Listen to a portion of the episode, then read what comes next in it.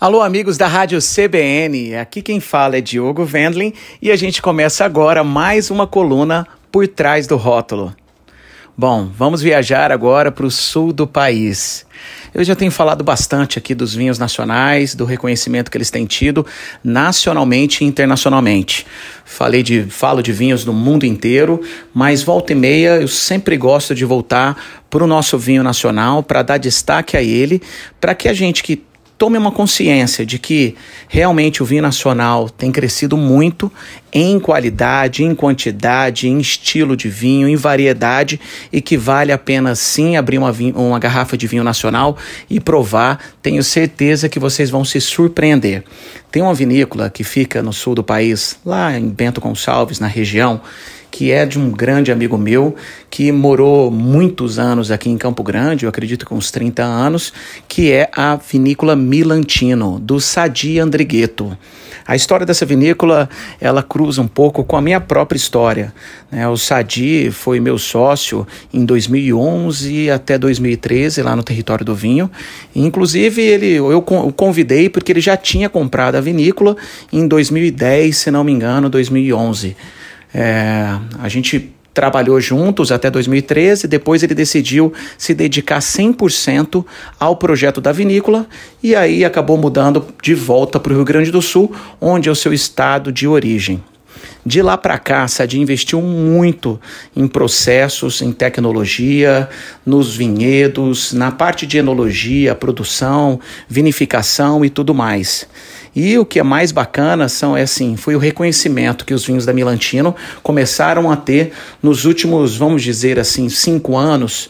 De lá para cá, a vinícola cresceu bastante. Não em quantidade de vinhos, mas em qualidade.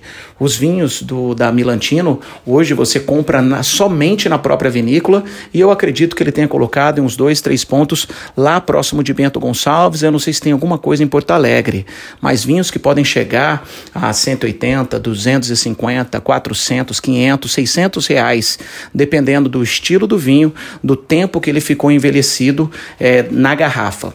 O que é bacana é que o Sadi nunca preocupou muito com o que estava acontecendo no momento. Ele sempre disse para mim, Diogo, qualidade em primeiro lugar.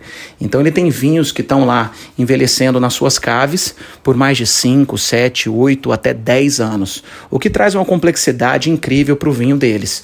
Eu gosto de um que inclusive é um dos vinhos mais. Ele não tem vinho simples, né? Porque toda a linha dele é muito premium. Mas é um vinho do dia a dia. É o Teroldego ou Teroldego, dependendo de como é seu sotaque, como você gostaria de dizer.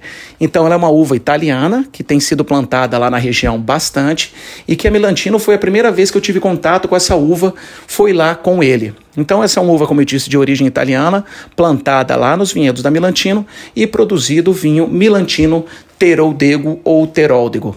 A característica disso daí é muito parecido com as uvas italianas, comparando um pouquinho com o Sangiovese. Então é um vinho gastronômico, ele é bastante frutado, tem uma acidez muito equilibrada e que vai muito bem com todos os pratos típicos dos gaúchos, como um belo de um churrasco, como um risoto ou uma massa que também a gente gosta muito de comer quando a gente vai para lá.